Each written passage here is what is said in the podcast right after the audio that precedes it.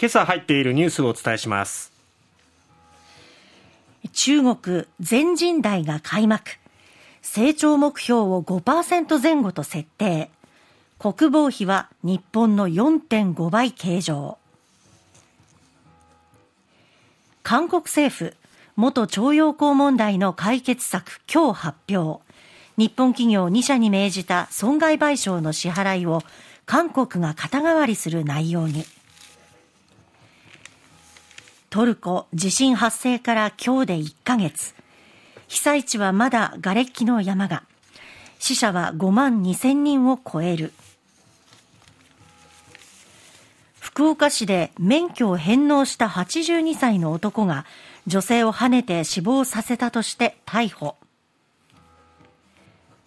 東京マラソン4年ぶりに通常開催。男子5人が MGC 出場権を新たに獲得。そして6項目目に今日は武田伊代アナウンサーがあのザ・タイムの中継についているということで、今日は、えー、伊代さんに代わって水木さんに入ってもらっております。はい、今日水曜日ではありませんよ。そうそうそうそう。もう自然に始めちゃって申し訳ないです。言い忘れてました。さて、えー、まず、ニュースラインナップ一つ目は中国ですね、はい、えー、各紙一面で報じておりますが中国の全国人民代表大会全人代が5日北京の人民大会堂で開幕しました。李克強首相が施政方針演説にあたる政府活動報告を行い2023年の実質国内総生産 GDP の成長率を5.0%前後とする目標を示し2022年の5.5%前後から引き下げました。そして国防予算軍事予算はアメリカ中国のこの対立の深まりを背景に前の年と比べると7.2%増えるという高い伸び率を維持しましたえー、そして2022年の成長率実績は新型コロナ感染を徹底的に封じ込めるゼロコロナ政策による生産活動や個人消費の混乱で3.0%にとどまり目標を大きく下回りました。えー、中国としてはこの実質国内総生産 GDP の成長率もっと高い位置に目標として掲げたかったんでしょうけれども、えー、あまりにも高い目標を掲げて全然そこに届かないってことになるよりは、えー、堅実な数字を出して目標達成っていうところにね、うん、えー、目標を変えたのかなという感じですね、方針をね。はい、えー、ということで5.0%を、まあ、前後を見通し、目標とする見通しということになりました。あとこのね、はい、軍事予算ですけれども、7.2%増ということで、えー、これは国防費1兆5537億元。日本円にして30兆5500億円。30兆30兆円ですよ。まあ、日本も GDP 比2%、1%から2%ということにして、それで6兆8000億円余り、まあ、7兆円近い予算ですけども、その4.5倍ってことですね、日本のね、防衛費からするとね。まあ、あの、アメリカに対してっていうところもありますが、あとはやっぱり台湾のことも見据えてっていうこともあるかもしれませんね。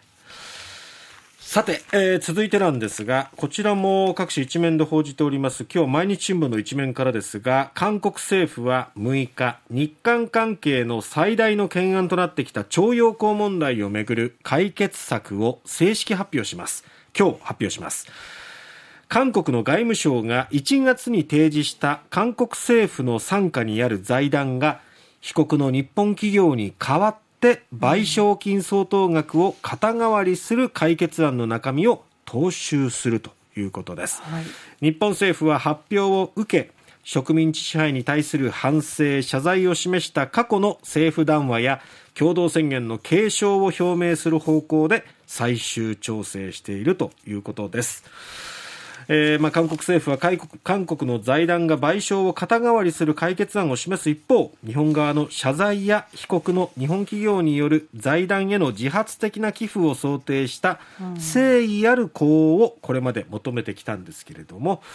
まあ日本としては解決済みの問題だという立場は、えーね、えー、変わらずということで、まあ、この解決策を韓国が発表した後新たな謝罪という形にはならない。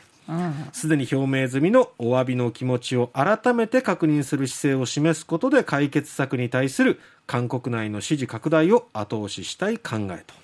いうことですね。